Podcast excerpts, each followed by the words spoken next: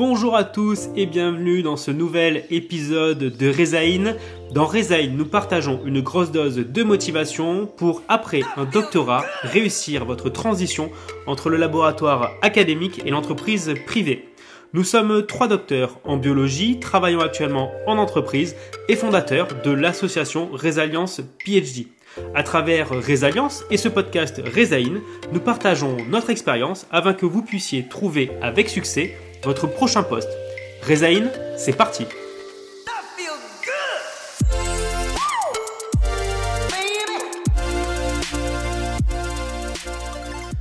Bonjour à toutes et à tous. Nous sommes très heureux de vous retrouver pour bah, maintenant ce quatrième épisode de Rezaïn. Euh, aujourd'hui, on s'attaque à un sujet, le sujet du postdoc. Euh, L'intitulé de ce podcast, c'est Le postdoc, pourquoi faire? Et finalement, la question à laquelle on souhaite répondre aujourd'hui, c'est finalement, euh, est-ce que ça a un intérêt, oui ou non, de faire un postdoc euh, si, euh, suite à votre parcours de jeune chercheur, vous souhaitez poursuivre dans le, dans le privé Aujourd'hui, comme d'habitude, je suis avec mes deux, deux acolytes. Nous sommes donc tous les trois cofondateurs de l'association Résalliance. Et aujourd'hui, on va commencer par Delphine. Salut Delphine Salut Alexis, salut Asia. Je suis en pleine forme et, et vivant qu'on commence. Bon, très bien, parfait. Merci Delphine. Asia, comment vas-tu Asia Salut Alexis, salut Delphine. Mais je suis en pleine forme et je suis ravie de vous retrouver pour ce troisième, quatrième, quatrième, quatrième. Alexis, déjà, ça va vite. Hein? Quatrième podcast de, de Aujourd'hui, on va faire ça en, deux temps. C'est un peu ce qu'on avait fait la dernière fois. On va faire une partie actu, euh, l'actualité de, l'association euh, et ensuite, on attaquera le, sujet du jour, donc sur le, sur le postdoc. Euh, dans les actus, euh, Delphine, Delphine a participé au forum Biotechno de Marseille. Delphine, est-ce que tu peux nous en dire un peu plus sur ce qui s'est passé? Tu as animé, co-animé une table ronde carrément. Alors l'histoire commence euh, l'année dernière, donc c'est-à-dire fin 2021. Euh, Alors Delphine, le podcast euh, va durer une demi-heure. Ouais. parce que là, c'est de commencer très très loin. Excuse-moi. Allons droit au but. Excuse-moi. Donc, on était à 2021. Excuse-moi, Delphine. non, c'était juste pour dire que la, pré-invitation date de l'année dernière, mais bref, donc ça a eu lieu euh, jeudi 20 octobre 2022 pour être précise. J'ai été invitée pour animer euh, un atelier en binôme avec Charles Aymar, euh, nos copains de chez OKDoc, qui font entre autres activités du recrutement de profils scientifiques. N'hésitez pas à aller voir un peu ce qu'ils font sur LinkedIn, sur leur site internet. Et bah, vaste sujet, puisque l'atelier s'intitulait Que faire après la thèse? CF Résaïne numéro 1, si je peux me permettre. Et ce qu'on a choisi de faire pour l'atelier, c'était un petit temps de réflexion des personnes sur, sur ce qu'elles aimaient, ce qu'elles n'aimaient pas, voilà, durant leur thèse ou même dans d'autres aspects de leur vie après tout, et d'essayer de faire matcher euh, des choses qu'on aime euh, qui peuvent être très très centrées biologie ou des choses plus euh, transversales enfin voilà. Et, et après de, des réponses qu'on a pu qu'on a pu avoir présenter différents métiers. Alors il aurait fallu que l'atelier dure trois jours hein, pour dire tout ce qu'on avait à dire. Mais, mais voilà, on a pu partager tous les deux plein de contenus avec chacun notre, notre vision. Et c'était vraiment génial. Après toutes, toutes les questions, toutes les réactions des personnes, il y avait évidemment plein d'autres ateliers, euh, des conférences, des entreprises présentes pour du recrutement, euh, des, euh, des, sessions de coaching de CV, comme ce qu'on peut faire avec Reza Coaching. Enfin bref, je suis ressortie là avec plein d'énergie et la frustration de ne pas rester à l'apéro du soir. Mais voilà, encore un grand merci en tout cas à l'organisation déjà d'avoir lancé. C'était une première édition. Et puis de m'avoir invité, j'attends l'édition de l'année prochaine avec impatience. Eh ben, écoute, euh, très bien, merci pour ce retour. Hein. On, va se répéter par rapport à ce qu'on a dit dans le dernier podcast, euh, donc le, le 3 sur le réseau. Euh, allez participer à ce genre, à ce genre d'événement. ça vous permet de rencontrer à la fois bah, d'autres doctorants qui sont dans des situations similaires, mais également des professionnels, des entreprises, des gens qui vont pouvoir vous aider à vous ouvrir l'esprit sur autre chose que, que, la R&D, notamment après, après la, thèse, le postdoc. Donc, ouais, je pense qu'on, nous, en tout cas, on est assez d'accord avec ça. on vous encourage à, aller dans ce type d'événement et, à rencontrer des, des professionnels. voilà, faites, faites, faites, une pause de PubMed et allez, allez dans ce genre d'événement. Deuxième point actualité, on a toujours le mentorat. on est en plein cours de, enfin c'est en cours de, développement, ces, sessions de, mentorat. Asia, est-ce que tu peux nous en dire un peu plus? Yes, yes, le mentorat, ça se passe très très bien. Ça coule de source. Alors, on a un groupe, deux groupes sur Telegram, un groupe pour les mentorés, un groupe pour les mentors. Et ça discute pas mal, beaucoup, beaucoup sur le groupe des mentors. ça s'échange des tips, ça pose des questions, ça interagit. Donc, un groupe qui est vivant et ça, c'est super chouette. Ça montre que même entre mentors, il y a un vrai réseau, il y a, une vraie entraide.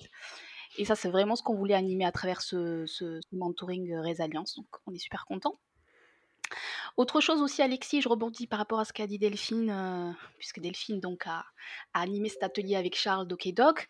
On a euh, sorti récemment aussi l'enquête sociologique en collaboration avec OKDoc, l'enquête sociaux, euh, qui met au cœur l'embauche des docteurs et va essayer d'étudier la perception des docteurs par les entreprises.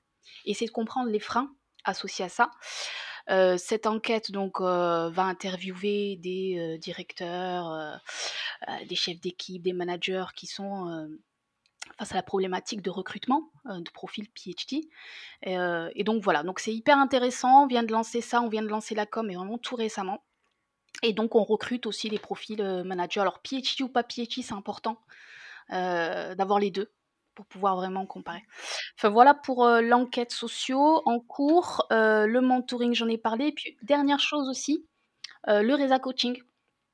On va donc reprendre nous les coachings à partir du mois de novembre avec essentiellement, mais ça ne va pas dire que, puisque même récemment on a fait un coaching, un coaching hein, individuel, mais on va partir sur du coaching de groupe. Alors on n'a pas encore exactement encore défini combien de personnes on prendra par groupe. Jusqu'à maintenant, on en faisait deux. On va peut-être augmenter l'effectif.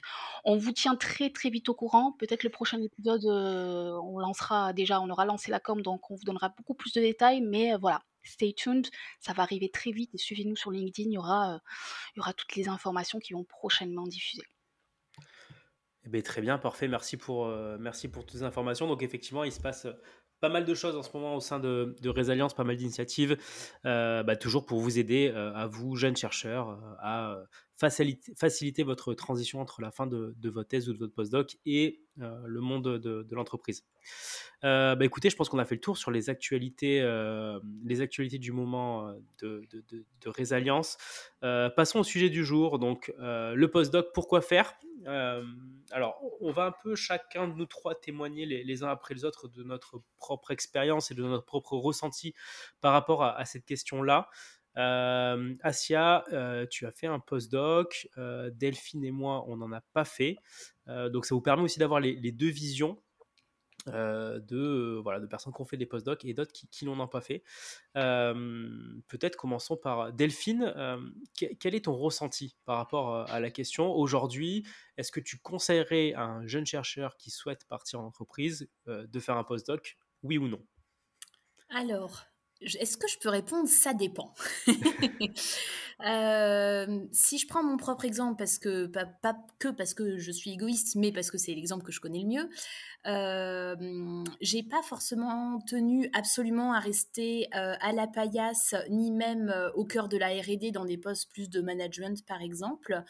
Donc, donc non, pas forcément. Moi, la question que j'ai envie de, vous amener aux oreilles, c'est faire un postdoc, mais quel serait le sens de cette étape? Euh, pour vous et à mon sens, parce que donc j'ai quand même moi-même cherché un postdoc, ce qui peut paraître un peu contradictoire avec ce que je viens de dire, mais en fait, la raison qui m'a motivée à chercher ce postdoc, elle était euh, pas terrible, si je peux m'auto-juger, parce qu'en fait, pour moi, c'était simplement euh, repousser l'échéance au moment où j'allais me demander ben, qu'est-ce que je veux réellement faire? Alors, quand on n'a pas la réponse à cette question, on, conçoit tous les trois et vous tous à comprendre que c'est pas évident. Euh, mais, juste repousser l'échéance du moment où on va se demander c'est quoi réellement mon projet professionnel, bah c'est, on n'est pas dans les bonnes conditions. Euh, et, d'ailleurs, je pense que c'est en très grande partie pour ça que ça n'a pas abouti. J'avais pas une motivation profonde, euh, conscientisée de, pourquoi, pourquoi je candidatais pour des post-docs finalement. Euh, donc ça, c'est la première chose. Euh, ensuite, oui, en motivation, ça aurait été peut-être partir à l'étranger ou quoi. Mais, mais encore une fois, c'était une motivation périphérique, on va dire, qu'a ce qu'est le postdoc en lui-même. Donc une expérience en R&D supplémentaire pour voilà enrichir et, et, et, poursuivre son parcours en tant que chercheur. Mais bon, je suis en train de m'égarer dans tous les sens. Mais euh, après, avoir, euh, voilà, avoir quel, est, euh, quel est le projet, quel est le sens que l'on donne à, à, ce projet de postdoc. Très bien, merci, merci Evil. Donc finalement, pas de réponse tranchée de ta part, plutôt un, voilà, oui ou non en fait en fonction du, de, de la volonté du, du parcours professionnel. Ouais, bah après c'est au cas par cas. Pour les. Tiens, j'ai pas trop regardé forcément toutes les interviews qu'on a fait pour les personnes qui sont en RD dans le privé, est-ce qu'ils ont nécessairement fait des post-doc avant ou pas? J'en suis pas persuadée. Après, là où, ça prend vraiment plus son importance, à mon sens, et peut-être que vous pourrez me contredire, j'en sais rien, c'est si on a un objectif, bah, vraiment un objectif concours pour la trajectoire j'allais dire classique alors qu'elle n'est pas forcément classique. Bref, euh, là ça prend du sens parce que c'est passage obligé, mais en dehors de ça, je pense qu'il faut vraiment se poser la question et pas, et pas le faire parce que tout le monde le fait ou, le faire parce qu'on ne sait pas quoi faire d'autre. Ok, merci Delphine. Asia, toi qui, euh, bah, toi qui as fait euh, alors, un postdoc, deux, deux, deux, postdocs. voilà, bah, quand on aime, on ne compte pas. Donc toi qui as fait deux postdocs euh, Asia, qu'est-ce que, quel, est du coup ton regard et ton point de vue sur, euh, sur la question euh, Donc, il a fait deux postdocs et qui travaille maintenant en entreprise sur des métiers hors recherche et développement. Yes. pour ça, il faudrait que je vous raconte un peu de mon histoire. Je vais essayer d'être brève. j'ai fini ma thèse en immunologie qui a duré 4 ans. Et de toute façon, à ce moment-là, je ne connaissais pas les possibilités, les opportunités possibles pour euh, un PhD en immuno. Donc c'est clair, au moins je ne savais pas. Ce que je savais, c'est que on, je, devais faire un postdoc, tout simplement. Et euh, vu que j'ai eu une opportunité, je vous dis vraiment à la fin de mon contrat, euh, une opportunité de, faire un postdoc CNRS, j'ai sauté dessus. Alors, j'ai sauté dessus pas parce qu'il fallait que je trouve forcément du travail, mais c'est parce que ça m'a apporté une nouvelle expertise que je n'avais pas. Et ça, c'est super important. j'ai fait une thèse en immuno, une thèse fondamentale. et, donc, développer une expertise en oncologie, pour moi, j'ai trouvé ça génial. C'est un sujet qui me, qui me passionnait. je ne maîtrisais pas ce domaine-là. C'était challenge pour moi. J'allais travailler sur les immunothérapies anti-cancer. Donc, c'était un sujet en plus en plein D'actualité, ouais. D'actualité, comme tu sais. Alors je me suis dit, why not? Quand j'ai vu le sujet, je l'ai trouvé passionnant. J'ai travaillé sur les vaisseaux euh, intratumoraux. Euh, et donc, euh, essayer de comprendre comment les anticorps, par le biais des immunothérapies, pouvaient développer ces vaisseaux qui étaient des portes d'entrée pour les lymphocytes à l'intérieur des tumeurs. Enfin bref, le sujet en soi était passionnant. Donc, porté par cette passion et cette envie de développer cette expertise en onco, je ne me suis pas vraiment posé la question, j'y suis à la fond. Je précise, et peut-être que je vais parler un peu plus longtemps que vous, hein, qu'en fait, euh, être postdoc, c'est différent euh, du statut de doctorant. Là, alors, c'est faux, attention, j'allais dire une bêtise, j'allais vous dire, euh, c'est un vrai job. Non ah, J'allais dire une grosse bêtise. On est aussi très professionnel en, en, tant que doctorant, mais en tant que postdoc, là, là, on a carrément la blouse du chercheur qui va gérer ses projets de A à Z. Vous n'avez plus votre chef derrière vous qui vous dit ben, on fait des meetings toutes les semaines, on essaie de voir où on est. Euh. On a, on a beaucoup plus la pression de publication quand on est en postdoc, c'est clair. Quand on va en postdoc, tu as ton directeur de recherche qui te, qui te projette tout de suite. Hein. tu le vois d'ailleurs en entretien, il te dit bon, si tout se passe bien, potentiellement, on pourrait tenter les concours, on pourrait, il faudrait qu'on publie gros papier dans tel journal, Impact Factor. Enfin voilà, ça parle tout de suite objectif. Et donc, c'était des années, pour les deux postdocs, je les regroupe ensemble, très denses, où j'ai dû effectivement gérer des projets de manière autonome. Donc ça, il faut être capable de le faire, je le dis. Je sais qu'il y a des gens euh, qui ont fait des thèses où ils avaient leur chef toujours derrière, ils étaient quand même assez... Il y en a hein, qui étaient pas mal assistés durant leur thèse. Euh, voilà, la publication, bah, il suffit de publier d'un tu peux même soutenir sans publier, tu peux faire ça par dérogation, enfin voilà. C'est un autre niveau quand on est postdoc, le stress, il est vraiment présent.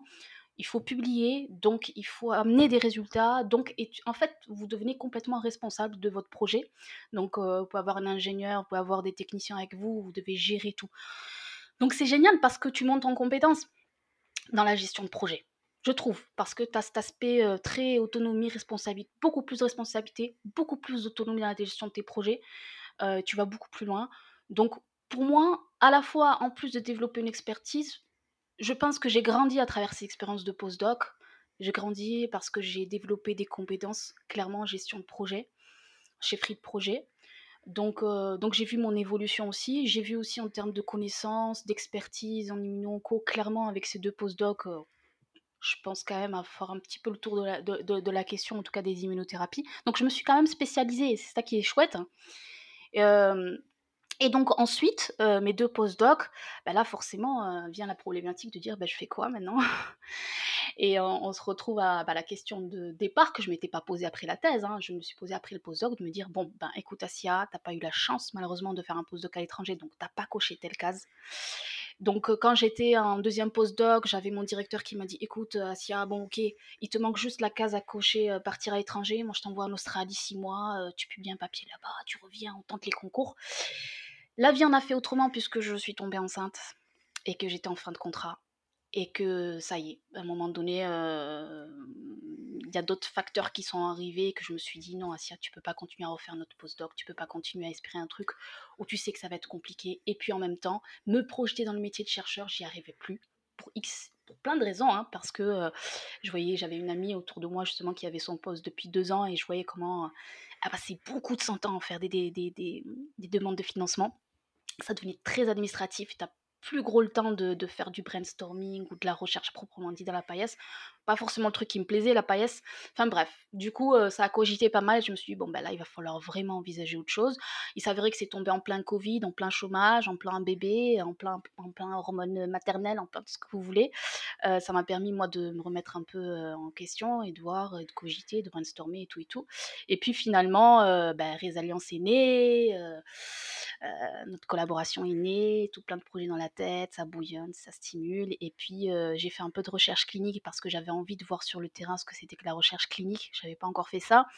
Et enfin, suis, j'ai pas mal cherché des boulots justement un peu dans la R&D, des types de des boulots dans les CRO comme scientist, team leader. J'avais tenté aussi des, candidatures. Je sais que Rapidement, on m'avait recontacté parce que bah, il y avait forcément l'expertise immuno-onco et donc c'était apprécié euh, ce genre de profil un peu euh, post-doc ou l'expertise un peu poussée. Je sais que là où ça a pas mal plu, c'est pour des jobs dans les affaires médicales.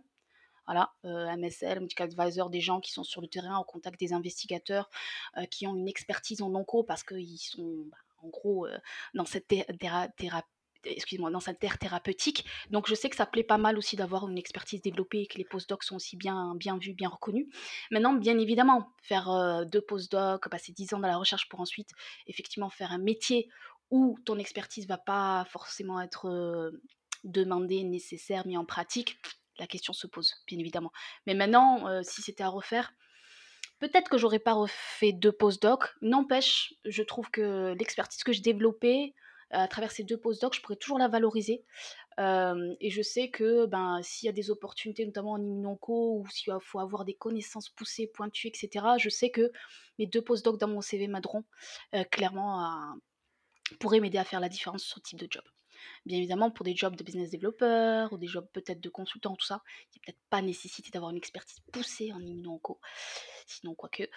Euh, mais voilà, globalement, je dirais faire un postdoc, pour un objectif bien précis, pour développer une expertise bien précise, parce que derrière, tu sais que tu as envie de travailler euh, dans cette ère thérapeutique, tu sais que tu vises un certain type de métier en particulier.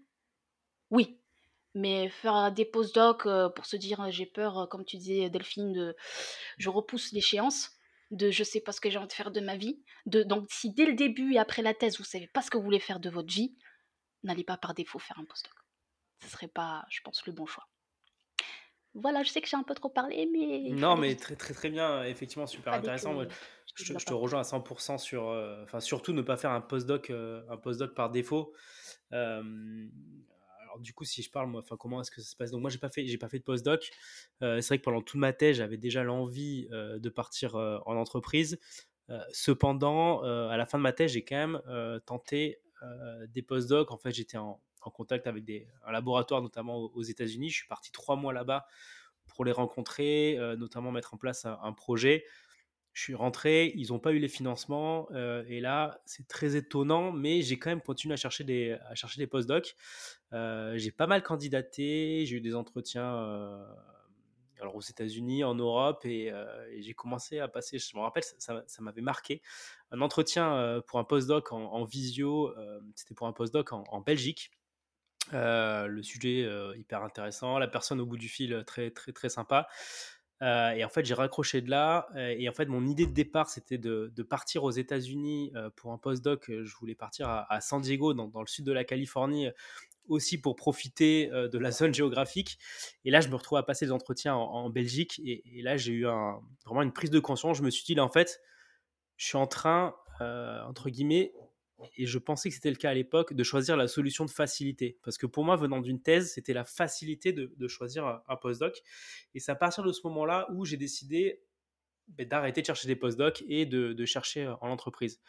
Euh, moi, et, ça va des fois un peu à contre-courant de ce qu'on peut, ce qu'on peut entendre, ça a été beaucoup plus simple, ou beaucoup moins compliqué en tout cas, de trouver un poste dans le privé que un postdoc. Euh, j'ai postulé à, des dizaines euh, de, postdocs euh, et j'ai dû à peine postuler à une, dizaine de postes en entreprise. Sur les, les 10, il y en a trois qui m'ont répondu. J'ai commencé les entretiens sur les trois, donc il y en a un où j'ai décliné parce que j'avais déjà la réponse positive d'un des deux autres et les deux autres me prenaient en fait. Donc au final, j'ai eu le choix sur l'entreprise à intégrer. Donc tout ça, c'est aussi pour casser un, peu un mythe.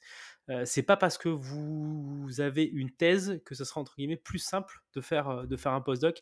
Et je pense aussi, quelque part, pendant mes entretiens de postdoc, bah, psychologiquement, j'y étais pas. quoi. C'est comme si je, je, me mentais à moi-même. Donc finalement, pour, pour, reboucler, le conseil que, que, je pourrais vous donner, moi, c'est avant de vous lancer euh, là-dedans et de prendre une décision, c'est en fait d'avoir une vision euh, à moyen long terme de qui vous voulez être et ce que vous voulez faire. Euh, effectivement, si vous voulez devenir chargé de recherche, maître de conférence, je pense que là, la question, elle est évidente. Il va falloir faire un postdoc, euh, comme a dit Asia, il va falloir partir à l'étranger. Ça fait partie du cursus. Parlez-en autour de vous, à vos directeurs de laboratoire, directeurs d'équipe, les gens qui sont déjà passés par ce parcours-là et prenez un maximum de conseils auprès de ces personnes. ça sera certainement pas simple. de toute manière, vous le savez avant de vous engager dans cette, dans cette voie-là. Mais voilà, pour faire, je pense, de la rester dans le monde académique, le postdoc sera, euh, sera essentiel. Ensuite, si vous partez en entreprise, effectivement, postdoc ou pas postdoc, euh, aujourd'hui, il y a des gens qui travaillent dans, des entreprises sur des métiers, on va dire, hors recherche et développement. Certains ont des postdocs, donc d'autres n'en ont pas. Donc finalement, posez-vous la question. Euh, tout à l'heure, on n'a peu abordé le sujet de est-ce, que je suis en train de. C'est le qui disait ça. Est-ce que je suis en train de repousser l'échéance? Est-ce que, est que finalement je fais un postdoc parce que je sais pas quoi faire d'autre et je fais un postdoc pour faire un postdoc euh, Ou est-ce que ce postdoc est vraiment cohérent par rapport à mon projet, euh, à mon projet professionnel et, où est-ce que je vais aller? Donc c'est vraiment cette question-là et le fait d'avoir une vision sur le métier que vous souhaitez réaliser qui va vous permettre aussi de répondre à cette question du postdoc ou pas postdoc. Qu'est-ce que je voulais ajouter à ça? Oui, si vous êtes dans la situation aujourd'hui du postdoc, mais que vous souhaitez quand même partir en entreprise et vous dites, ben, finalement, par rapport au métier que je vise, euh, ça va pas m'apporter euh, grand-chose euh, en plus. là, ce qui est important, et c'est notamment face aux recruteurs, ça va être de pouvoir justifier votre parcours. C'est-à-dire pas, il faut absolument pas renvoyer la sensation de bah, j'ai fait un postdoc parce que je savais pas quoi faire d'autre. Il faut qu'en fait vous arriviez à justifier euh, cette expérience par rapport à votre parcours professionnel. Il faut que ce soit cohérent. C'est un peu comme à la fin de la thèse. En général, on a fait plein de manifs, on a plein de résultats. Et en fait, avant de se lancer dans la rédaction, je pense qu'on est tous passés par là.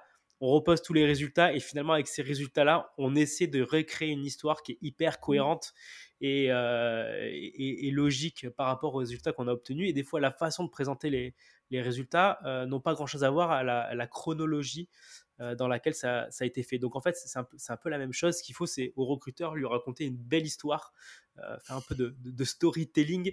Euh, et, voilà, il faut, que ce soit cohérent. Et finalement, aujourd'hui, si je suis face à vous, monsieur recruteur, c'est hyper cohérent par rapport à tout ce que j'ai fait en amont.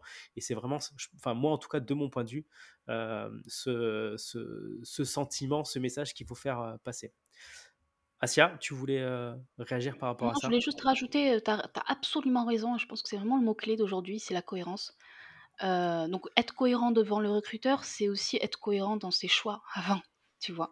Parce que, tu vois, Alexis, tu aurais fait une thèse, j'en sais rien moi, hein, en immuno et que derrière tu vas aller bosser sur, peut-être un truc rien à voir, hein, c'est rien, un sujet complètement opposé, tu fais un post-doc, on sent pas la cohérence, on sent pas le lien entre les deux et que tu viens devant le recruteur, tu auras beau effectivement avoir un peu de chat, le recruteur il se dit: «Mais ouais, pourquoi elle est passée du coq à l'âne? C'est quoi l'histoire? Pourquoi elle fait des recherches complètement, il n'y a pas de lien, c'est pas cohérent?» Donc attention à ceux qui vont choper les postdocs, docs bah, parce qu'il y a un financement, enfin parce qu'ils sont acceptés tout simplement. cherchez quand même la cohérence dans votre parcours, créez un vrai projet pro.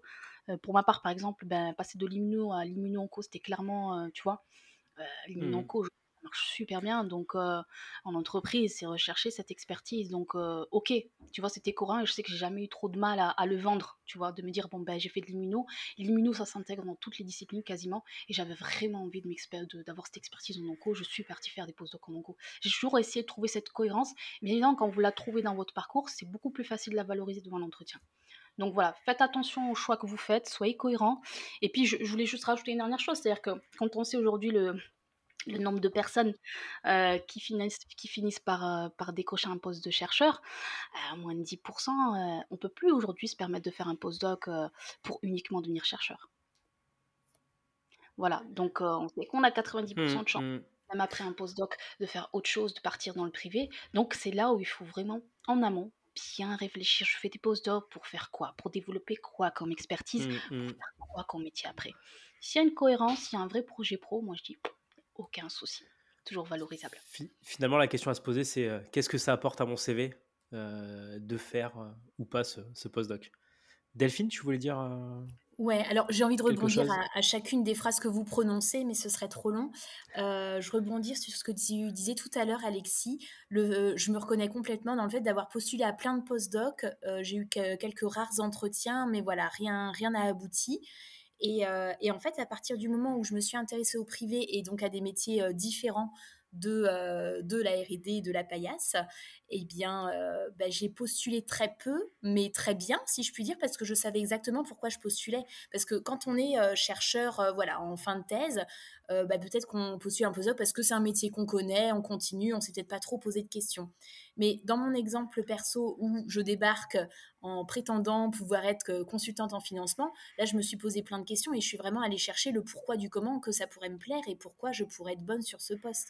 Donc, donc je mettais pas là les pieds par hasard et je pense que ça a fait toute la différence. Et sinon, pour nuancer un petit peu ce qu'on a pu dire jusque-là, je repensais à une anecdote très rapide d'un d'un ami à moi, donc docteur en biologie moléculaire, alors qui a fait plusieurs postdocs, je ne saurais pas vous retracer son parcours, peu importe, mais qui m'avait dit ouvertement, mais Delphine, en fait, moi, j'ai fait, j'ai fait un postdoc, en fait, c'était pour confirmer mon envie de chercheur. Donc, en fait, lui, il y avait, il avait quand même un peu un, un doute, il n'y avait pas un projet bien ficelé, bien éclairé, il avait ce doute, mais il avait quand même euh, identifiait qu'il avait besoin d'une réponse supplémentaire et d'une confirmation. Est-ce que oui ou non je veux poursuivre en recherche? Et donc même s'il y a ce contexte un petit peu point d'interrogation, il a fait son premier postdoc avec un but quand même précis de savoir est-ce que c'est fait pour moi ou pas. Il s'est éclaté de ouf dans son postdoc. Je crois qu'il en a fait au moins un deuxième. Et, euh, voilà, après ce jour, il a navigué dans des sociétés quelques euh, Sanofi, Novartis, etc. Et, et, pour lui, ça a lui apporté la réponse qui lui manquait. Mais, mais il avait bien identifié la question et je pense que ça peut faire la différence. Donc voilà, pour juste pour amener l'idée que si le projet n'est pas ficelé à la seconde près dans les cinq prochaines années, ça, peut aussi avoir du sens malgré qu'on n'ait pas les, réponses à toutes les questions. Ouais, je voulais juste rebondir par rapport à ce que tu disais, par rapport finalement à l'entourage. Et c'est vrai que quand on est au laboratoire en, doctorat, les gens que l'on fréquente sont soit des, des doctorants, soit des postdocs, soit des ingénieurs d'études ou de recherche, des maîtres de conférences, des personnes qui ont fait des, des postdocs. Il y a un dicton qui dit qu'on est la moyenne des cinq personnes qu'on fréquente le plus. Donc forcément, quand, vous êtes au contact de, ces personnes-là au quotidien, bah c'est vrai qu'on se dit c'est hyper logique de faire un postdoc parce qu'en fait tout le monde fait un postdoc. Et c'est là où va y aussi avoir un travail de votre part de rentrer en contact, d'aller rencontrer des personnes qui ont des parcours similaires au vôtre, c'est-à-dire une thèse ou, PhD et qui font autre chose que, de la recherche. Ça va aussi vous permettre de vous ouvrir l'esprit et de vous rendre compte que ben, le postdoc, c'est pas forcément la, la, suite logique après, après une thèse. C'est pas parce que vous faites une thèse qu'il faut absolument faire, faire un postdoc. D'autres, voies sont possibles. Donc, euh, on revient toujours au réseau. Moi, c'est quelque chose qui me, qui me, que, voilà, que je sens, je pense, hyper important dans le, dans le parcours professionnel et même dans le, dans le fait de mûrir son projet professionnel, c'est euh, ben, rencontrer, aller rencontrer, aller échanger avec des personnes qui ont des parcours similaires et qui font euh, autre chose aujourd'hui euh, que de la recherche académique. Bah écoutez, voilà, je pense qu'on a pas mal fait le tour de, cette question. pour nous suivre, comment est-ce qu'on suit ce, qui se passe, ce qui se passe chez Resilience.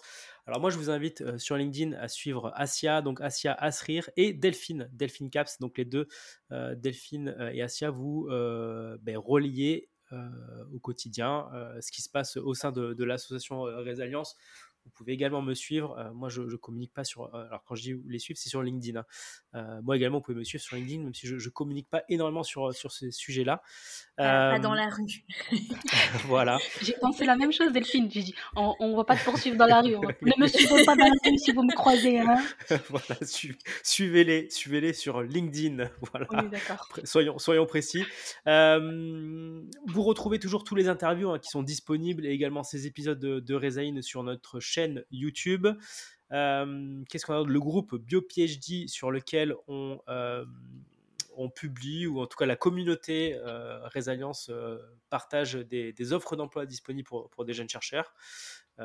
Qu'est-ce que j'oublie? Je pense qu'on a fait le tour. Moi, je voulais juste remercier Alexis, tous les gens qui nous envoient des mots qui nous font chaud au cœur. moi, j'en ai reçu il n'y a pas très longtemps. On se les partage tout le temps, on se les fait tourner c'est une bouffée d'oxygène pour nous, c'est une grosse dose d'énergie, ça nous motive. Continuez à nous donner vos impressions. Moi, j'en ai une qui m'a dit, mais tout récemment, mais je vous écoute dans le bus, mais je vous écoute quand je fais mes manips, mais je vous écoute au microscope, mais je vous écoute, je suis fan dingue, j'attends le prochain épisode. Waouh! Donc ça montre que ça prend, que ça plaît, que ça aide et on est ravis de partager ces moments avec vous et on continuera tant que vous continuerez à nous envoyer des petits boosts comme ça, ça nous fait plaisir. Donc merci. Exactement. Et si vous voulez, euh, vous qui êtes en train de nous écouter euh, actuellement, nous aider, euh, parler, parler de Rezaïn, parler de Résalience à vos collègues qui sont en doctorat, qui sont en postdoc, c'est le meilleur moyen de, nous aider dans, nos démarches. partager l'information avec les, personnes que, que vous connaissez qui sont susceptibles d'être euh, intéressés par, euh, par, par, le contenu qu'on partage. Voilà, bah écoutez, merci beaucoup. Euh, ce quatrième épisode de Rezaïn se termine. on vous donne rendez-vous. On a d'autres, on a prévu d'enregistrer d'autres d'autres podcasts. comme d'habitude, on attend vos retours. alors soit sur YouTube, si vous nous écoutez sur YouTube, n'hésitez pas à nous mettre un, commentaire ou sinon vous nous envoyez un, email. Ça fait toujours plaisir de savoir ce que vous pensez du contenu qu'on vous partage. Allez, merci beaucoup. On vous souhaite d'excellentes manips et à bientôt pour le prochain épisode. Ciao tout le monde. à bientôt. Ciao.